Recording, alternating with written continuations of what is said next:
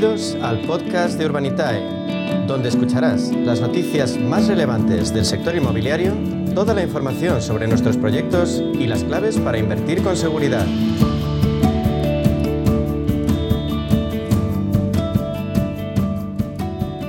¿Cómo están? Buenos días. Aquí comienza esta hora dedicada al sector inmobiliario, con lluvia y frío esta mañana en Madrid. Desde la ventana, precisamente, de nuestros estudios, vemos las nubes que dejan ver ese agua tan necesaria para Madrid y para todos.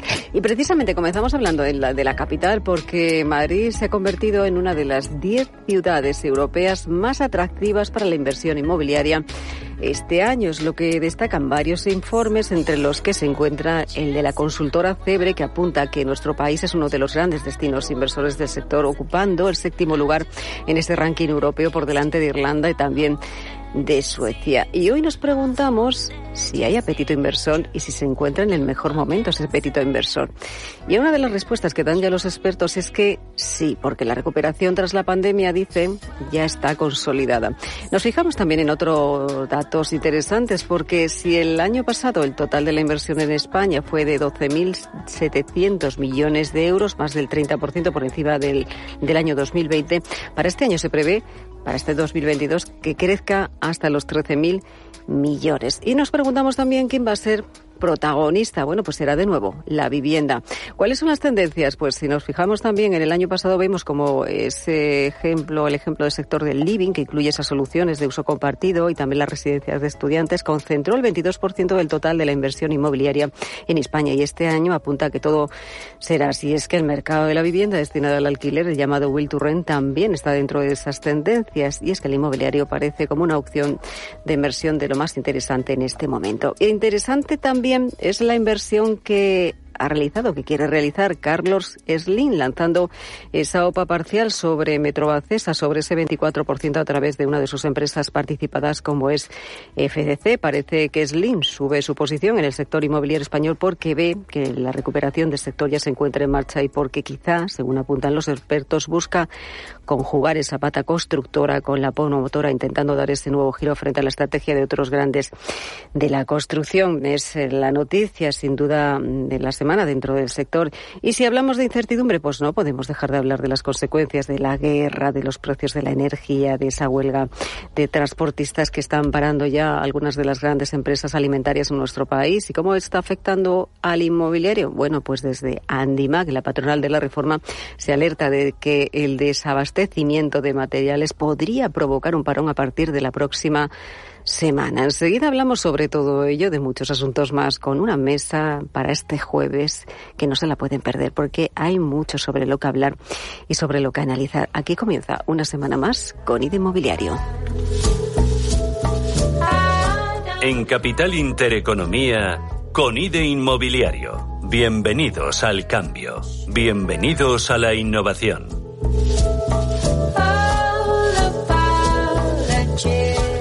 Pues aquí comenzamos a analizar muchos asuntos que tenemos sobre la mesa. Vamos a hacernos muchas preguntas a las que vamos a intentar dar respuesta. Y en esta mesa preparada para este jueves, pues se encuentra eh, una de las personas que tenía muchísimas ganas que viniera. Es Sandra Daza, directora general de GESVAL. Sandra, bienvenida, buenos días. ¿Cómo estamos? ¿Qué tal? Buenos días, ¿Qué tal muchísimas gracias. A ti pues por venir. Decía, vengo con el paraguas, con una lluvia en Madrid que casi no llego.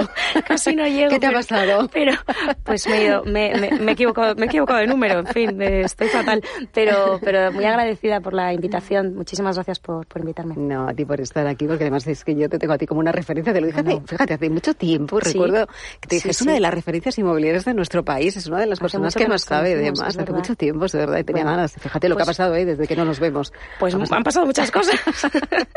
Ahora hablamos de todo ello, porque, bueno, eh, casi acabas de regresar también de MIPI, de ese Salón Internacional del Sector Inmobiliario, que España no sé si tenemos o teníamos poca representación, pero que este año ha cambiado, Sandra. Sí, ha cambiado muchísimo. Eh, la verdad es que desde hace prácticamente 10 años no teníamos una representación como la que tenemos ahora. Uh -huh. Tanto como, por ejemplo, España, yo creo que Madrid, la Comunidad de Madrid, el Ayuntamiento, hacía 10 años que no eh, participaban precisamente en este. Efectivamente, en este, Ayuntamiento y Comunidad sí, de Madrid. Unidos, ¿no? Conjuntamente. Sí, unidos con unos proyectos Que bueno, pero salimos del mapa, ¿no? Con los proyectos espectaculares que trae Madrid, que creo que es una apuesta ganadora, ¿no? Y que a nivel internacional, pues se han deslumbrado mucho, la verdad, y se han presentado a la comunidad inversora en, en MIPIM. Yo creo que ha sido un éxito para Madrid. Eh, eh, hay una de las preguntas que vamos a poner sobre la mesa, pero esto de, la inversión, eh, España es uno de los países, bueno, donde la inversión está al alza. Mira, completamente. O sea, eh, mira, en el año 2014 nadie nos miraba la cara en, salones internacionales como MIPIM o Expo Real en, Múnich. Em, y, en este momento, ya desde hace, desde hace tiempo, pero en este momento concretamente, España es un, es un país absolutamente referente para la inversión europea. Sí. Me gusta lo que dices, me encanta lo que dices. Bueno, vamos a seguir analizando todos estos asuntos. Ahora volvemos a, hablar de, muchas más cosas, de, de la vivienda, del precio, de las consecuencias también de ese de ese precio de la subida, el precio de la energía, de los transportistas de la huelga, pero también saludamos a Daniel Cuervo, director, te iba a decir, bueno, director general de, y secretario además de Asprima y de ADPEN España. Daniel, bienvenido, buenos días. Buenos días, Elena, un placer como siempre estar contigo. A ti también tenía ganas de verte, pero te vemos habitualmente, Cassandra. Afortunadamente nos vemos más, sí. ¿Cómo está el sector, Daniel? Bueno, con ganas. Pues el sector está con ganas. Lo que pasa es que tiene una eh, situación muy complicada. Hemos visto cómo se han anunciado parones en cementeras y parones en acereras, con lo cual mm. esto está tensionando mucho la situación en obra. Afortunadamente, de momento no tenemos parones generalizados en el sector, pero si esta situación continúa, eh, pues eh, empeorará, empeorará esto, ¿no? Mm. A nivel general, insisto en que Estamos gestionándolo, yo creo que de forma bastante solvente, con, con, tensiones en, en, algunos aspectos, en algunas eh, obras. Eh, y sobre todo también depende mucho del estado de la, de, la, de la obra en la que se encuentre tu promoción, ¿no? Porque si necesitas cemento necesitas acero, ahora mismo lo tienes muy complicado, vaya. O sea que si estamos eh, iniciando una obra es muy complicado. Correcto. Obtener todos los materiales necesarios. Porque es que han, paralizado su actividad. Hemos mm. visto cómo ArcelorMittal, como Cementos Portland ha parado seis hornos eh, que tiene en España y, por supuesto, si necesitas ese tipo de materiales, ahora mismo lo tienes bastante difícil, por no decir imposible, ¿no? Si la situación en obra eh, ejecutada, pues, eh, ha superado la necesidad de esos materiales, pues estamos gestionándolo y de momento a nivel general pues eh, eh, no se están produciendo eh, cierres y parones generalizados en obra. Estamos salvando los muebles como podemos. pero evidentemente es una, es una situación que no podemos aguantar mucho tiempo así, lógicamente. Eh, voy a saludar. Nuestro invitado también eh, es Diego Bestar, es CEO de Urbanitae. Diego, bienvenido. Buenos días. ¿Cómo estamos? ¿Qué tal? Buenos días. Un placer, como siempre. La inversión... Hacía tiempo que no venía por aquí. Es verdad. Eh, hacía tiempo que no nos visitabas. Pero no es porque no lo hubiéramos intentado, sino porque tú estás muy ocupado. Eso es verdad. más de la cuenta. Más de la cuenta. comentábamos, claro, que ha comenzado el año 22 para vosotros. Hablábamos de la inversión con, con Sandra y es un año también para vosotros espectacular. Sí, la verdad es que el año está arrancando muy bien, cerró muy bien. Ya en el 21 vimos un, apetito inversor, eh, eh, bueno, pues te diría casi desmesurado. Sí. Eh, en el sentido de que tenemos mucho más apetito inversor que, producto, ¿no? nosotros al final financiamos promoción inmobiliaria y somos muy, muy selectivos a la hora de, de elegir el producto que subimos a la plataforma y lo que estamos viendo habitualmente es que el apetito inversor es tal que los proyectos se financian en cuestión de minutos y, con overfunding, que decimos en el sector. Es decir, si subimos un proyecto de un millón de euros, entran cuatro millones de euros para entrar. Eh, con lo cual se queda fuera pues el 70% de la gente que quiere que quiere invertir. Y, bueno eso es un dato muy positivo para el sector inmobiliario. Es decir el, público en general ante las eh, la incertidumbre de los mercados y los vaivenes que estamos viendo de bueno llevamos una trilogía de años 20 eh, increíble no pero ante esta incertidumbre la gente sigue viendo el, sector inmobiliario como un valor refugio para su dinero mm. y, el apetito inversor sí al alta. O sea que, muy bien, estamos arrancando el año muy potente y, y todo, toda previsión apunta a que vamos a seguir así. Ahora hablamos de Urbanita y de los proyectos, de la inversión, de la rentabilidad, muchas cosas más, ¿eh? y, algo de Will to Rent, ¿eh? que yo creo que tenemos que, que, hablar sobre ello. Vamos a saludar a Carmen Panadero, ella es presidenta de Guaires. Carmen, bienvenida, buenos días.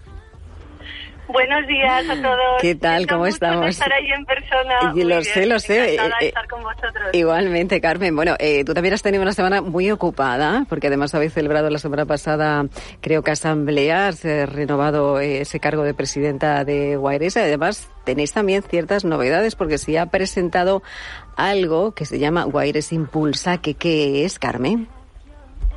Bueno, sí, fu- eh, fue hace dos semanas, la semana pasada también estuvimos en MIPIM eh, y, y la anterior hicimos la asamblea.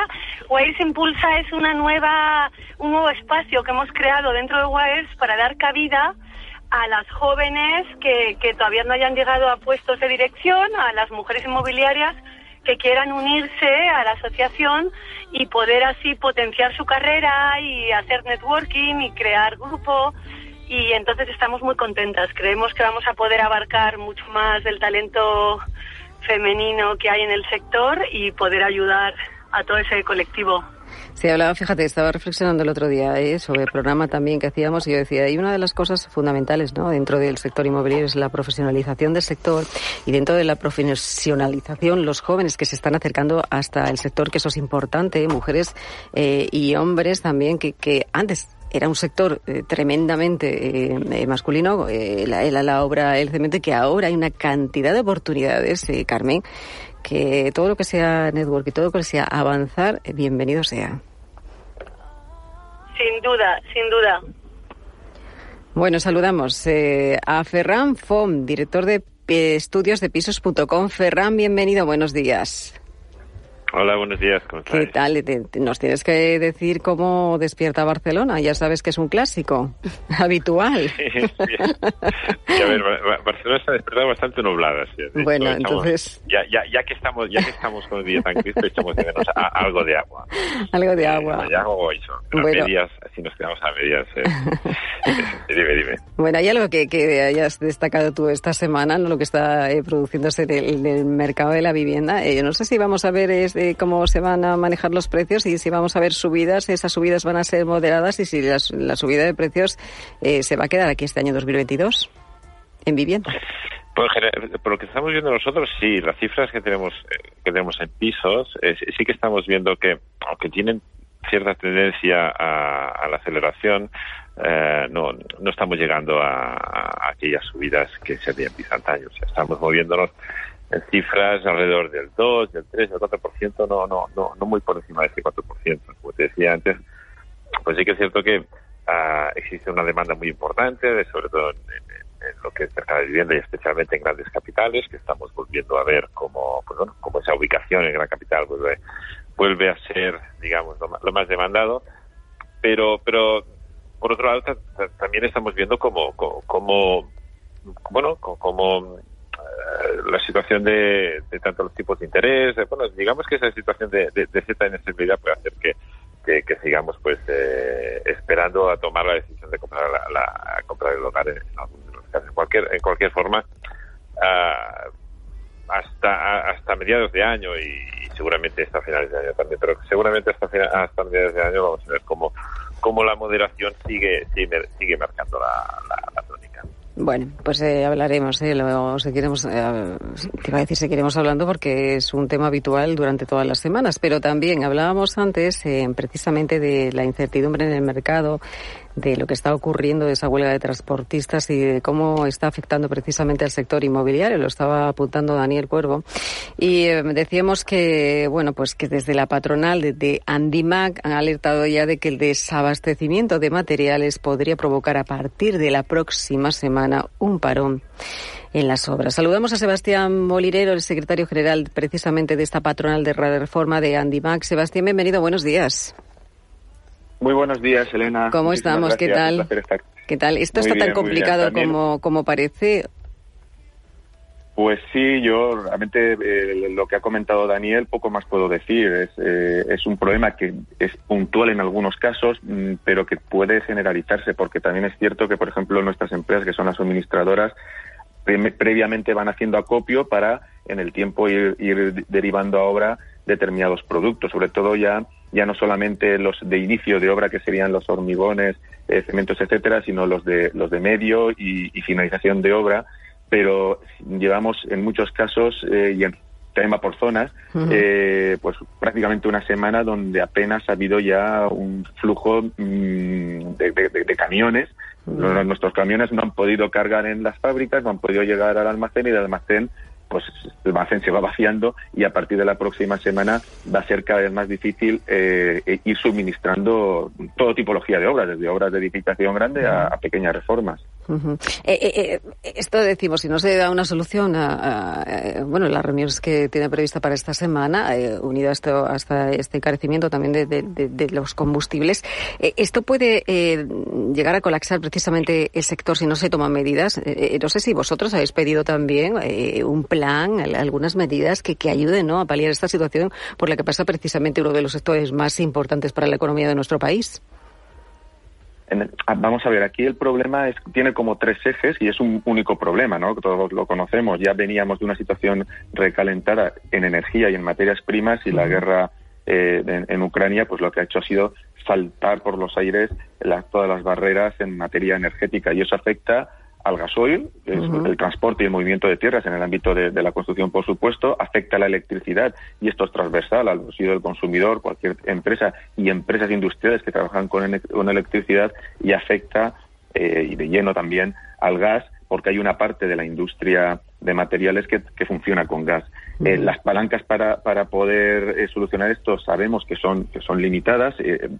estamos tremendamente vinculados a, Europa y tampoco podemos saltar, eh, tomar medidas que, que, que, rompan los compromisos adquiridos a nivel europeo y veremos hoy qué es lo, cómo, cómo se puede resolver. Pero sin duda, si no se ataca el problema en origen, al final estamos en una cadena de valor que el problema de origen se va trasladando y el problema es que ese, ese traslado se, puede llegar a un punto en que no sea asumible en alguno de los puntos de la cadena y es de ahí donde, donde estaríamos entraríamos en una situación delicada. Eh, bueno, esperemos que, se llegue también a un acuerdo entre todos, ¿no? Porque esta incertidumbre que nos acompaña, evidentemente, está afectando, eh, no sé si indirecta o directamente a todos de alguna mm, mayor o menor medida. Y esto, bueno, pues lo está sufriendo ya también el sector inmobiliario. Pues Sebastián Molinero, secretario general de Animal, muchísimas gracias por acompañarnos y darnos esta visión y, bueno, y alertarnos que también puede ocurrir ese desabastecimiento de los materiales, ¿no? Para esas obras. Eh, pueden, te iba a preguntar que a lo mejor pueden incluso incluso eh, estas eh, obras, eh, ese plan de entrega o ese plazo de entrega, retrasarse como consecuencia precisamente de, esta, de este momento de incertidumbre que vivimos.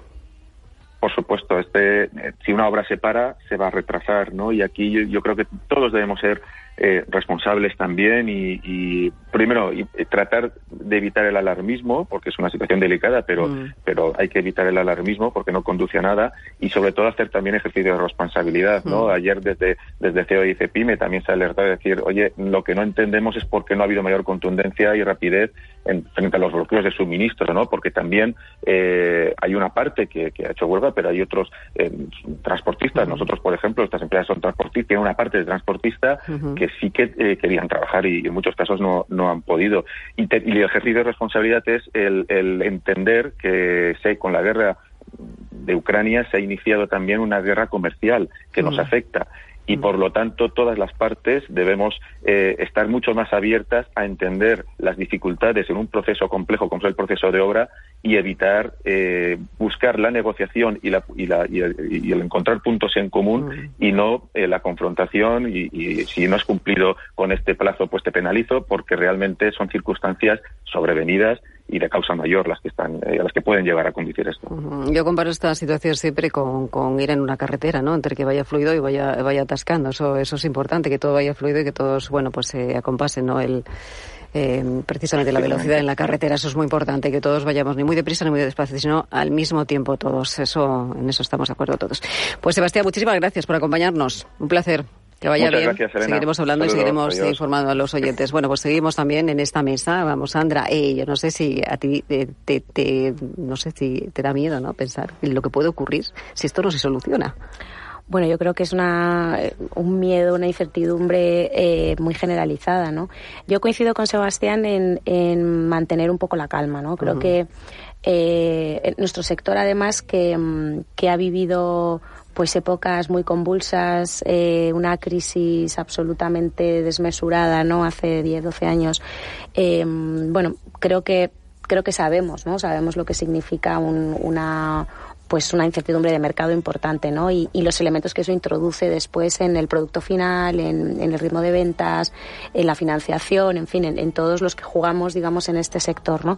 Entonces, bueno, miedo, incertidumbre, pues la verdad es que un poco sí, pero también muy marcada por la prudencia, ¿no? Creo que Eh, me gustaría pensar además que, que estamos ante una situación que puede llegar a ser coyuntural, aunque lamentablemente se alargue más en el tiempo de lo que deseamos. Eh, y me gustaría pensar que no vamos a caer en un problema eh, estructural que marque el devenir de nuestro sector en los próximos 10 años. Sinceramente pienso que no va a ser ese el caso. Eh, me encantaría en este caso no equivocarme, eh, y, pero, pero sinceramente pienso que eh, no es una, es decir, esta no es una coyuntura que hayamos eh, invitado, provocado mm, ni alentado desde nuestro sector. Desde luego tenemos ejemplos en los que sí hemos sido grandes protagonistas de los problemas. Este no es el caso. Mm. Creo que muchos sectores están afectados, ¿no?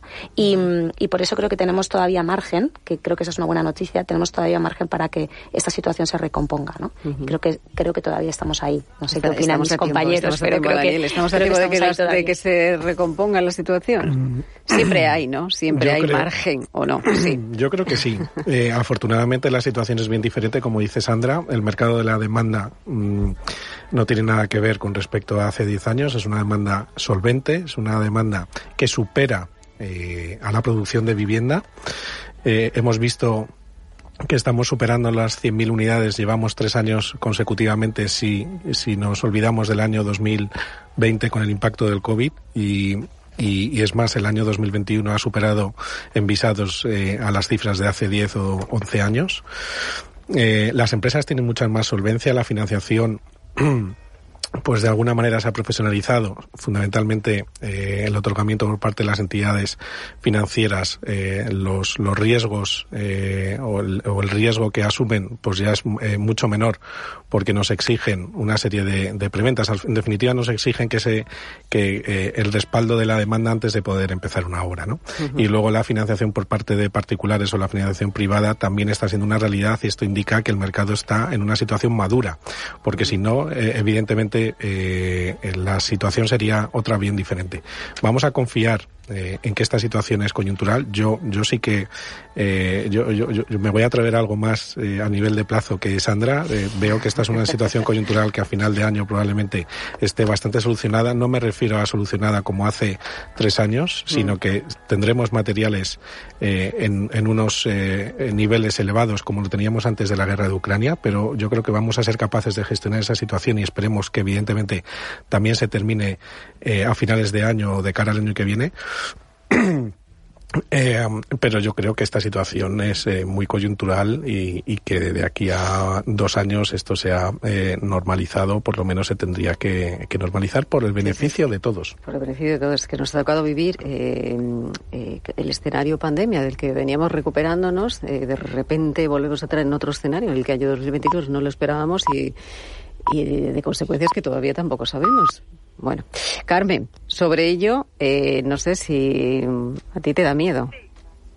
A ver, eh, yo bueno, coincido con mis compañeros. Yo creo que hay, aquí en el momento en el que nos encontramos, igual que en cualquier momento de crisis o no crisis, hay que diferenciar muy bien lo que son momentos, eh, problemas coyunturales que, que problemas fundamentales. Por ejemplo, nuestro sector adolece de un problema que va a ser mucho más a largo plazo, más difícil de resolver si no se toman medidas, que es el que hemos hablado varias veces de mano de obra, frente, que eso nos preocupa a todos, porque ese sí que no se soluciona de aquí a diciembre, ese es un problema estructural que hay que poner mano, nos tenemos que poner dos manos a la obra para resolverlo, y en cambio el tema de los materiales y del transporte, si, si to, lo que todo apunta es que es un tema coyuntural, agravado por situaciones que se han ido acumulando, pues fue el COVID, eh, luego fue, ha sido los problemas de transporte internacional, ahora los, los problemas de transporte local dentro de nuestro país, eh, la guerra, el, mm. los precios de, de, la energía, pero que si todo va bien y se toman medidas entre todos, esto se acabará desestrangulando. Uh -huh. Pero, eh, por eso, un poco... Sí, sí perdóname. Sí, no, no, no, no, no, Carmen, di. No, no, eso, eh, que lo que lo que hemos comentado, ¿no? Que uh -huh. todo parece que esto tiene que ser eh, puntual, pero que por supuesto hay que poner los mimbres para que esto se solucione rápido y para que si nos va a volver a pasar cosas como momentos como esto, que se junta problema logístico con problema energético y la construcción se ve afectada en los precios del día a día. Uh -huh. eh, hay grandes promotoras que están pensando separar obras también, decir, oye, es que no podemos tener un casi un precio diario subiendo, porque no pueden repercutir ese coste a, viviendas ya prevendidas. Es un problema ahora mismo. Eh, bueno, yo, yo inicialmente lo que me gustaría es poner en valor lo que lo que hemos aprendido desde, desde el sector, desde todos los, todos los que formamos parte del sector. Primero, eh, después de la crisis eh, del boom inmobiliario y sobre todo también después de lo que ha pasado durante todo el COVID, la resiliencia que hemos mostrado, lo que hemos aprendido en relación al mercado, en relación a los clientes y en relación a cómo, a, cómo posicionarse ante, ante, ante, bueno, ante posiciones eh, ante situaciones adversas y, y, seguir y seguir creciendo. Esto me tranquiliza de cara a cómo podemos afrontar los problemas que puedan que puedan llevar eh, que puedan llegar. Obviamente el tema de transporte y sobre todo el tema de la guerra a mí, a mí se me hace muy difícil hacer una previsión ya que ya que tampoco soy experto en este tema y, y, creo que, que, que, hasta hasta los protagonistas tampoco saben muy bien cómo cómo y cuándo va a acabar. Lo que sí me tranquiliza en este caso es que tanto en la época de COVID y como, y como ahora, eh, sobre todo en, cuanto a, en cuanto a la evolución de los tipos y en cuanto a cómo afrontar la inflación, lo que sí que me tranquiliza es que eh, desde el Banco Central Europeo se están tomando medidas y se está, y, y se está dispuesto a tomar medidas importantes para, para ayudarnos a todos de cara a afrontar, a afrontar estas situaciones, bueno, que, que espero que, como, como todos mis compañeros están diciendo, que sea algo coyuntural y que la coyuntura sea y sea corta la coyuntura. Ah, y, y, bueno, y de cara a final de año, pues, pues podamos encontrar una situación mejor. Pero sí, se me hace, se me hace difícil hacer una previsión, pero por otro lado, ya te digo, me tranquiliza cómo, cómo la afronta desde el Banco Central Europeo. Bueno, pues nada, eh, tranquilizamos. Bueno, coyuntural, algo coyuntural. Nos quedamos con ese mensaje. Vamos a irnos eh, unos minutos a publicidad y enseguida hablamos de inversión, ¿eh? porque también hay muchas cosas más para hablar. Si es que eh, teniendo aquí a, Diego Bestar, a, Urbanitae, hablar de inversión, de Diego, es hablar de, de un valor refugio que siempre ha sido la vivienda, invertir en nuevos proyectos y, bueno, eso es algo que, que, todo el mundo, desde el pequeño inversor, se ha democratizado ahora tanto dentro del sector que está está calando, ¿no? Es un mensaje, es como una educación también inmobiliaria, ¿no? Esto de que educamos a, a las personas en el inmobiliario, decían, no, comprar ladrillo, no, es que también puedo comprar otras cosas. Ahora hablamos. Hoy en día, encontrar la herramienta que pueda resistir el paso del tiempo es fundamental en la renta fija. Es por eso que MFS Investment Management adopta un enfoque Active 360. Visite mfs.com barra Active 360. El 26 de marzo, en Río Shopping Valladolid, inauguramos Punto Relojero. Únicos relojeros cualificados de Valladolid con servicio integral y en el acto de grandes marcas, al mejor precio y en el menor tiempo. Ven a conocernos y si estás entre los 100 primeros, llévate un cambio de pilas y hermeticidad gratis. Recuerda, el 26 de marzo, Punto Relojero. Si caminas solo, irás más rápido. Si caminas acompañado, llegarás más lejos. Luna Sevilla es su asesor patrimonial de referencia. Prestando nuestros servicios como agentes de Caser Asesores Financieros, somos una empresa con amplia experiencia profesional y una clara apuesta por la formación de calidad, la información transparente y objetiva y por el asesoramiento financiero personalizado y continuado. Si desea más información, visite lunasevilla.es o llámenos al 91 762 3442. Érase una vez una tarjeta de crédito, la tarjeta revolving, que te prometía más cosas que el genio de la lámpara, pero pasó el tiempo y te diste cuenta de que aquello era un cuento. El genio se había quedado con tu dinero. ¿Quieres recuperarlo? Nosotros lo haremos por ti. Somos Durán y Durán Abogados y sabemos cómo hacerlo. Entra en durányduránabogados.com y que no te vengan con cuentos. En Radio Intereconomía nos adelantamos al futuro con My Economy. My Economy, una iniciativa que da voz a los nuevos mercados descentralizados. Bitcoin, criptoactivos, metaverso, NFTs. My Economy, de lunes a viernes de 3 a 4 de la tarde. My Economy, el espacio cripto de Radio Intereconomía.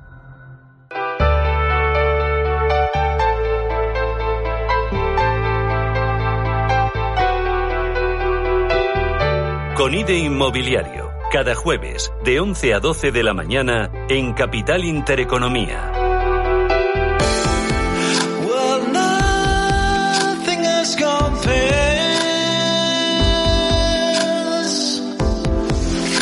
Bueno, pues seguimos aquí 11 y 36 minutos de la mañana en Conido Inmobiliario y bueno, como decíamos hace nada, un minutito, vamos a hablar con, con Diego Bestares, CEO de Urbanita. Eh, Diego, eh, hablábamos, fíjate, de la inversión, hablábamos de lo que ha evolucionado, ¿no? Desde que vosotros nacisteis en el 2017, la evolución que ha tenido una inversión como la vuestra, se ve muy inversión en crowdfunding, ¿no? Que, que verdaderamente son pequeños eh, inversores que pueden eh, invertir en un proyecto ¿no? Eh, en el que vosotros ponéis, te iba a decir, a la venta o un proyecto para construir. Y esto ha cambiado muchísimo en los últimos años. Sí, ha cambiado mucho. Yo creo que mm, el, el modelo de la financiación participativa es, bueno, pues es un cambio de paradigma absoluto. ¿no? La, inversión inmobiliaria siempre ha gustado. Es decir, no hay más que escuchar. Hace 20 años coges el noticiero del después del día de la lotería y todo el mundo, ¿qué vas a hacer con el premio? pues voy, voy a tapar agujeros, es decir, voy a pagar alguna deuda que tengo, que le debo a mi hermano mano 500.000 pesetas y, me voy a comprar un pisillo en un sitio. ¿no? Y eso está ahí de toda la vida, ¿no?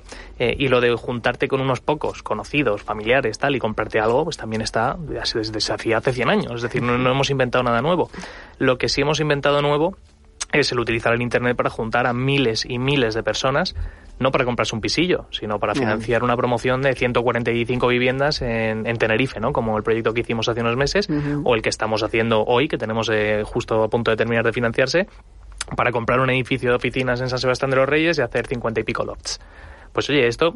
¿Cuándo pusisteis ese, ese proyecto? Ese proyecto lo, lo subimos a la plataforma el lunes por la tarde. Eh, son 5 millones de euros y ya hay casi 1.100 inversores que han invertido y estamos ya en 4 millones 900. se va a cerrar probablemente a lo largo del día de, de hoy se cerrará. Pero claro, es un, es un plazo de inversión muy razonable. Hablamos de año y medio más o menos de inversión porque al final eh, no hay que esperar licencias de obra ni, ni nada de eso. Si lo permite el tema del desabastecimiento y no tenemos muchos retrasos, eh, en un añito y medio más o menos debería estar terminado y entregado y son rentabilidades del 20-25% estimadas más o menos según el business plan. O sea que que un pequeño inversor con 500 euros, que es la inversión mínima, mm. pueda invertir y financiar promociones de este tipo, eh, con ese tipo de rentabilidades y un activo real detrás, es muy potente. ¿no? Entonces, es básicamente crear una nueva manera de invertir en el sector inmobiliario eh, que, hasta hace poco no estaba al alcance de los pequeños y medianos inversores.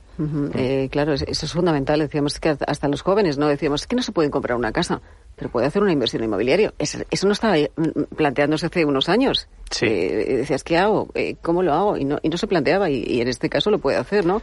Y no solo eso, el, inmobiliario tiene, yo creo que dos, dos puntos principales que son negativos para el, para el pequeño ahorrador, ¿no? Para el pequeño inversor. Número uno, que el ticket de acceso a poder invertir en inmobiliario siempre ha sido muy alto, es decir, tú tenías tenías que ahorrar mucho dinero y para, comprar, para comprarte cualquier tipo de piso o cualquier tipo de activo tenías que desembolsar mucho en un solo sitio y luego la diversificación. Es decir, eh, el, que fuera un, ticket de entrada elevado hace que la gente no pueda diversificar. Entonces, ¿quién mm. diversifica? Esto de decir, bueno, tengo muchas propiedades, pues esto es de family office, de ricos, ¿no? De millonarios. Pues oye, yo tengo, yo tengo clientes que igual tienen invertido en Urbanita de 30.000 euros en total, pero han invertido en 30 proyectos. Eh, y tienen un activo en Tenerife, tienen un activo en el centro de Madrid, tienen otro en Barcelona, tienen uno en Menorca eh, bueno, es muy potente, ¿no? Esa diversificación que hasta a día de hoy era prácticamente imposible. Eso te puedo decir. Yo soy propietario de varias eh, de los proyectos de Urbanitae y tengo propiedades en... Estas son mis propiedades, ¿no? ¿En cuántos, ¿En cuántos proyectos eh, habéis invertido Urbanitae desde, no sé si desde el nacimiento? no sé si hay una región que puede ser, pues no sé, como Madrid, por ejemplo, donde los proyectos tengan mayor salida o, hay también zona costa, ¿no? Que hablábamos de... Y de otros también, de, no sé si de viviendas o de centros centros logísticos, que también ha cambiado muy mucho, ¿no? Eh, la inversión, ¿no? Todo pensábamos en la vivienda, pero también hay otros en los que se puede invertir fácilmente y que tienen gran salida y gran rentabilidad. Sí, nosotros desde, desde mediados del 2019 que obtuvimos la, autorización de CNMV para operar, pues somos una, una plataforma regulada, eh, hemos hecho 51 promociones en total eh, y hemos invertido por toda España en realidad. Eh, tenemos algún punto de España pendiente que nos resiste, pero, pero por toda España, en las islas, bueno, por todos lados. Es verdad que principalmente residencial, porque en los últimos tres años el ciclo que ha vivido el sector residencial y desde el lado inversor nosotros somos un bicho muy financiero y miramos el riesgo y la rentabilidad y la verdad es que el riesgo barra rentabilidad del sector residencial en los últimos años ha sido muy bueno eh, hay mucha demanda para, para, residencial y ha funcionado muy bien, ¿no? Pero somos absolutamente agnósticos tanto a nivel geográfico como a nivel de tipología. O sea, mi intención es permitir que alguien con 500 euros pueda tener un pedacito de una nave industrial ocupada por Amazon o un pedacito de, pues, de un centro comercial en, en, una zona donde tenga sentido.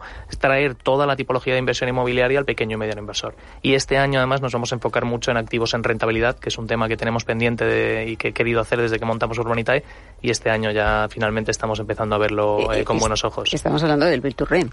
En parte sí. En parte sí. En parte sí. Es decir, mezclar parte de la experiencia que tenemos ya en promoción y aplicar, eh, bueno, pues financiar promoción para quedárnosla en cartera y, que el inversor gane una rentabilidad por los alquileres todos los meses, pero también, por ejemplo, la compra de un edificio de oficinas o la compra de un centro comercial o la compra de un local comercial en la calle Serrano eh, y que puedas decir, pues mira, ese Zara de ahí yo tengo un 1,3% de ese edificio, ¿no? Eh, tiene un componente subjetivo, yo creo que muy bonito para el pequeño y mediano inversor. Hablabas ahora de de, la calle, del grupo Inditex además. Es que estaba leyendo como Gesval eh, se ha convertido en asesor también de junto a Inves para el flashing que va a haber, eh, o sea, que va, a abrir eh, Inditex precisamente en, la Plaza de España. En Plaza España, sí, sí, sí, Estaba a punto de quitarte el sitio y hacerle una pregunta yo. Ah, pues quítamelo, hazle la pregunta, hazle la pregunta, Sandra. No, porque es verdad que, me, perdona, es que me, me, surgía la duda mientras le estaba escuchando de qué tipo de promotor o qué tipo de... Mm, sí qué tipo de promotor llega ¿no? con, con el proyecto a Urbanitae para, para buscar esa financiación. Pues mira, estamos viendo un poco de todo, eh, principalmente promotores pequeños y medianos, em, eh, promotores que normalmente, bueno, desde las lecciones que hemos aprendido del pasado y de la crisis inmobiliaria que vivimos, pues los bancos no están entrando a financiar suelo. Entonces el promotor al final tiene la casuística de decir, oye, yo tengo capacidad de hacer muchas promociones, pero tengo que ir a pulmón a comprar los suelos y aparcar el dinero ahí tres años, cuatro años, ¿no? Desde el momento en el que entras, la, entras a comprar el suelo hasta que entregas las viviendas. Entonces los promotores grandes todos tienen un socio financiero, que suelen ser grandes fondos americanos, eh, que les aportan ese equity necesario para comprar suelo pero el pequeño y mediano inversor el promotor no lo tiene, ¿no? Entonces, ahí tienen un socio muy potente en, nosotros y luego estamos también entrando a, financiar obra, a financiar obra sobre todo de segunda residencia, que los bancos ahora mismo están son muy reticentes a la hora de financiar, sobre todo cosas pequeñitas. Mm. Eh, y bueno, son promociones viables, son promociones muy rentables, pero que el banco hoy por hoy no está a la labor de financiarles y el promotor tiene que decidir entre hacerlo él solo a pulmón o buscar un socio que le acompañe y, poder abarcar más y hacer más promociones. ¿no? Entonces, esa es un poco la tipología de promotores. Hemos trabajado con promotores como Gestilar, con promotores como Caledonian, Q21 eh, y luego promotores más pequeñitos de zonas que, que son hipersolventes y, y, llevan toda la vida en su zona operando. Sí, Ariel. Eh, bueno, eh, antes de que estaba hablando de Caledonian, estuvo Enrique con nosotros la semana pasada contándonos de las fantásticas construcciones que está haciendo aquí en Madrid, algo que no se ha visto además y también en la costa que era impresionante lo que nos, nos contó. Daniel, ibas a decir, un pequeño apunte nada más. No solamente las plataformas como Urbanitae, eh, posibilitan eh, la diversificación de la inversión para los particulares, sino también para los promotores. Los promotores así evitan concentrar todos sus recursos en uno o dos proyectos y de esta manera lo pueden diversificar en cuatro, cinco, seis o siete proyectos, cosa que es eh, francamente buena para las dos vías partes. Mm. Mm. Sí, yo la verdad es que, bueno, perdóname que no te he contestado no, no, no, otro. No, no, no, no, no, me has contestado el otro, te has quejado hoy porque querías preguntarle, ya estabas invirtiendo, ya estabas ahí, te he visto, estando y estabas intentando soy, invertir soy directamente. inversora, vamos, estoy impresionada con este, con este modelo. eh, no, pero, pero efectivamente, eh, hablando un poco ya al hilo de lo que, de lo que decía, o sea, el tema de de, mm, de, entrar en proyectos en rentabilidad y ampliar a otro tipo de otro tipo de activos que es lo que nos ha llevado al gran flagship de Inditex eh, que va a tener el, Zara más grande del mundo en, en el edificio España en la Plaza de España ¿no? y la verdad es que para nosotros pues ha sido un proyecto súper bonito primero por el calado que tiene lógicamente a nivel comercial y luego también por el ángulo de nuestra participación que ha venido pues em, por supuesto de la mano de, de, Invest en este caso que es el que es el propietario eh, pero también para dar confort a la, a la banca no de y sobre un 65% de la, de la superficie comercial de, que, que, tiene que tiene Invest allí, ¿no? Y además van dos marcas potentes, una es Stradivarius y la otra es la otra es Zara, O sea que estamos muy contentos, la verdad. Sí. He pasado por allí y lo he podido ver, ¿eh? o sea que es espectacular. Es espectacular, eso es que es verdad. Están haciendo muchas cosas en Madrid y es que estamos estamos en una ciudad de más con, con tanta proyección, Diego. Y con tanta vida. y con tanta vida, es verdad. Eh, en Barcelona pasa lo mismo. Ferran, bueno, de hecho aquí en Barcelona sobre todo hay, un, interés, un interés muy, muy, muy grande en, en, bueno, en inversión en, en, en oficinas y especialmente también en y especialmente también en, en, logística derivado de, pues pues es un poco al hilo de lo que estaba comentando ah, de lo que estaba comentando Diego de, de, cómo como consecuencia de cómo la tecnología nos transforma a nosotros, a nuestra vida, a la manera que tenemos de vivir, a nuestra realidad y como en el caso de, de, de Urbanidades lo que hace es, ser realmente disruptivo porque, históricamente era necesario pues, no tener eh, un, un, ahorro previo importante para, para meterse en una inversión inmobiliaria y ahora mismo pues no. Y esto, y esto para mí es destacable también, o sea, como y en nuestro caso, para tener, por ejemplo, también cómo, cómo, cómo los clasificados, eh, cómo los portales cambiamos eh, la manera de buscar, eh, de quién era cautiva la información, que históricamente había estado en manos de los agentes inmobiliarios y ahora pues, está todo mucho más democratizado. Eh, pues también el, el, todo, digamos, ese escenario que tenemos de startups encima de la mesa, pues que hay algunos pues, que lo que hacen básicamente es mejorar mejorar la realidad, mejorar procesos, etcétera, etcétera, pero otros pues, que son más, más, más disruptivos.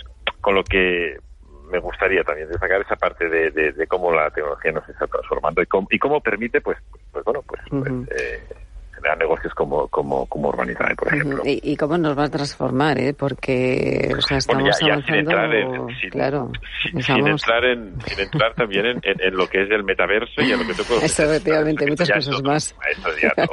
Diego. Hay un dato interesante que yo creo que, que se habla poco en España, pero España en el 2021 fue el segundo país del mundo que captó más inversión en, en, startups del sector PropTech, es decir, todo lo que es la tecnología ligado al inmobiliario, el segundo país del mundo detrás de Estados Unidos, como no puede ser de otra manera, pero, pero el segundo, ¿no? Y, tuvimos inversiones muy importantes de ciento y pico millones de euros de una empresa que se llama Clicalia, eh, esa, yo creo que mueve mucho la aguja, ¿no? mueve mucho la aguja. Pero incluso si quitáramos esa, que es anómala, eh, todo se ha mm. dicho, estaríamos en el top 5 del mundo, o sea que otra cosa no, pero en España el inmobiliario nos ganan pocos, o sea que que, eso hay que sacar pecho también. En ese sentido, Diego, este año el Salón Inmobiliario eh, lleva un apartado de Sima PropTech, donde se podrá ver las diferentes iniciativas eh, que están apareciendo en el mercado inmobiliario vía tecnología, ¿no? Entonces es una buena apunte y una buena oportunidad para conocer las últimas tendencias y las apuestas en este sentido vinculado al inmobiliario en el, en el, en el SIMA de, mayo. Eh, Carmen, no sé si quieres apuntar algo. Me tenemos por allí perdida, como no te veo, pues... Eh... No, claro. no, no, no, me parece... Ah, o sea, que estoy muy de acuerdo. Es que me han tocado unos compañeros de mesa tan interesantes. Estoy como Sandra escuchando. bueno, Sandra ya está... Tengo que decir que Sandra está invirtiendo ya, ¿eh? para invertir. Ya, ya, Sandra está invirtiendo ya. Te está quitando de ti Sandra, papel. en fin, no me traes más, Elena, no me traes no, más. claro que te voy a traer más, claro, por supuesto que te voy a traer más. Me parece que, es verdad que estamos viviendo un momento muy interesante el sector inmobiliario, aparte de todo lo que comentamos de los problemas que tenemos como sector, que hay que trabajar en ellos. Por otro lado, la gran digitalización, todo el PropTech que ha llegado al sector está de alguna manera democratizando todo el tema de las inversiones, el tema de la gestión, eh, todo el tema de la gestión de activos también. Mm. Poco se habla de eso. Ahora, mm. antiguamente, tener muchos edificios en rentabilidad o pisos en rentabilidad requiere una gestión muy intensiva de personas de ocuparse y hoy en día hay muchas PropTech que se están especializando en eso, era en dar unos marketplaces y unos sistemas de, de, gestión digital que yo creo que se está democratizando invertir en inmobiliario. Puedes invertir vía plataforma, puedes invertir en crowdfunding, puedes eh, financiar, puedes gestionar, ya mm, tener apartamentos. Yo, por ejemplo, mismamente, por contar una experiencia, en MIPIM que hemos estado todos, que es una ciudad can que se llena de gente que no cabe, está todo, todo can alquilado a, gente que estamos ahí tres días.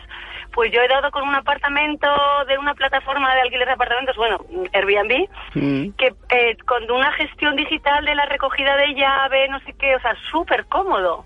Eso está facilitando un montón gente que quiera invertir en inmobiliario, gestionar sus propiedades, O sea que nada, súper de acuerdo con, con mis Eh, compañeros. eh, luego nos contáis, ya fuera de micro, eh, cómo ha sido la experiencia de- del MIPI, que creo que has coincidido con Sandra. Luego nos contáis eh, cómo ha sido todo lo que ha ocurrido allí, lo que ha ocurrido allí. Pero yo os tengo que preguntar por algo también. Tenemos poco tiempo, pero hay una eh, algo que es la noticia de la semana, ¿no? Es esa operación que realiza Carlos Herrín eh, con esa OPA parcial sobre Metro Bacesa. eh, adquiere ese 24% a través de FCC y entre las razones que se barajan es que él está buscando, eh, bueno, pues conjugar esa pata constructora y, y promotora eh, para darle un giro estratégico a, a la compañía. Esto eh, eh, y darle una vuelta también, o quizá la estrategia de, otros grandes de la construcción. Esto puede ocurrir, Daniel. Eh, esto que está haciendo Carlos Slim puede reflejar hacia dónde camina precisamente la promoción y la construcción en España. Puede ser, no lo sé. ¿eh? Eh, eh, podría ser. Mm, es una de las es una buena razón para hacerlo, ¿no? Yo creo que es una eh, mm, es una operación aislada. Ya sabemos que en el sector inmobiliario las operaciones corporativas eh, se, se hacen a cuenta gotas. Eh, en su día tuvimos la de Neynor con Coavit. Es verdad que Vía Celere también ha tenido varias novias y al final no ha llegado a buen puerto. Y esta eh, operación, pues yo creo que ha sorprendido al mercado, pero fundamentalmente se hacen, mm, eh, es verdad que se hace por una constructora a una promotora que tiene mucho suelo, que tiene una de las mayores reservas de suelo de las, de las empresas promotoras de todo el país. Eh, y, y lo normal es que este tipo de operaciones se llevan a cabo buscando la cartera de suelo. Eso es un poco lo que, a lo que obedece este tipo de operaciones cuando se ejecutan o cuando se llevan a cabo en el sector inmobiliario. Más allá del equipo gestor, etcétera, etcétera. Fundamentalmente la razón es la bolsa de suelo que hay detrás. Eh, ¿Puede estar viendo también, Sandra? Sí. No, a mí lo que me, me ha llamado mucho la atención de esta, de esta operación, eh, y con las razones que dice Daniel que son Mm. claras, es que es una estrategia absolutamente a contracorriente, ¿no? Eh, bueno, los visionarios también están ahí, pero, pero, pero es verdad que es a contracorriente, o sea, todas las, Sí. eh, la mayor parte de las constructoras se han ido desprendiendo de su pata promotora, ¿no? Eh, y han, han entendido que independizar los dos negocios, algunos se han desprendido de ellas, otros las han independizado con gestión individualizada, era el camino, ¿no? Y, y esta es, pues, no es una operación muy interesante porque va totalmente a contracorriente de la tendencia imperante, ¿no? A mí eso quizás es lo que más me, me ha llamado la atención, ¿no? Eh, Carmen, Sí, sobre la operación. te, ¿Qué te parece la Sí, operación que, que realiza Carlos Slim sobre Metro Bacesa en este momento? Es, un, es una operación muy importante. po- Yo coincido con, con lo que se ha comentado, es que Ujú. Metrobacesa tiene muchísimo suelo y tener ahora mismo suelo finalista preparado para hacer promociones por toda España es un bien y creo que está, está pagando, está ofreciendo un 20% por encima del valor de la acción. Mm, sí. O sea, es un caso concreto, yo creo, de, de un momento en el que si se analiza las posiciones de suelo de todas las promotoras y encuentras una promotora que tiene toda esa bolsa de suelo, pues te da una seguridad eh, muy interesante a medio plazo. También como o, en una... A mí que me encanta verme las juntas de accionistas siempre que puedo, de, ¿Ah, sí? de que son públicas, las socinis y tal. Sí. Ismael Clemente, que siempre lo explica todo muy bien y muy didáctico, Sí. él explica cómo sus sus eh, cuando él decide invertir en algo se está de alguna manera hacer, haciendo el build to core, ¿no? Es decir, oye, pues a futuro tengo que seguir construyendo. Ujú, O sea, lo veo un, una- un movimiento muy interesante. ujú. Eh, Ferran, eh, para terminar sobre este asunto. Bueno, un poco más añadido. Sobre todo que, que, que- que esta operación da capacidad pues de, de- de- de crear casi 35.000 viviendas, lo cual no, no es no, no, no es baladí, que son precios de entre 500 y 600 millones de, de, de- de euros, eh, lo cual, bueno, es una de las, esas grandes operaciones que, Ujú. que- que se van dando con contragotas. Y es interesante, interesante dar seguimiento. Bueno, pues inter- y seguiremos dando seguimiento, como también vamos a dar seguimiento a los proyectos de, de Diego. Diego, que estamos aquí como locos, te lo digo, mirando, mirando ver los proyectos. Bueno, eh, previsiones para este año, buenas, muy buenas. Previsiones muy buenas. Tenemos unas previsiones de hacer alrededor de 100 millones de euros en financiación barra inversión. Sí. Así que, bueno, sería histórico para el crowdfunding europeo y yo creo que vamos bien encaminados por ahora. Bueno, somos el segundo país, pero seguramente que nos eh, vamos a convertir en los primeros. No, no, no tengo duda. ¿eh? En el crowdfunding inmobiliario con total seguridad. Con total seguridad. Bueno, seguiremos hablando. Si es que nos hemos quedado tantos, tantos asuntos por hablar, Sandra. Si es que no- yo, te digo, yo teníamos un listado de cosas y al final es que no nos ha dado ni tiempo casi. Pero bueno, seguiremos cosas que tenemos que seguir hablando. Daniel, gracias. Que todo se solvente, ¿no? Por, ese camino, ¿no? Del entendimiento, como bien decía también Sebastián, ¿no? Que es lo importante, ¿no? Ojalá, ojalá, vamos a ver si lo podemos llevar a cabo. Gracias a ti, Elena. Bueno, gracias a vosotros. Eh, gracias. Muchas gracias. Gracias, Ferran. Gracias, Carmen. gracias. gracias.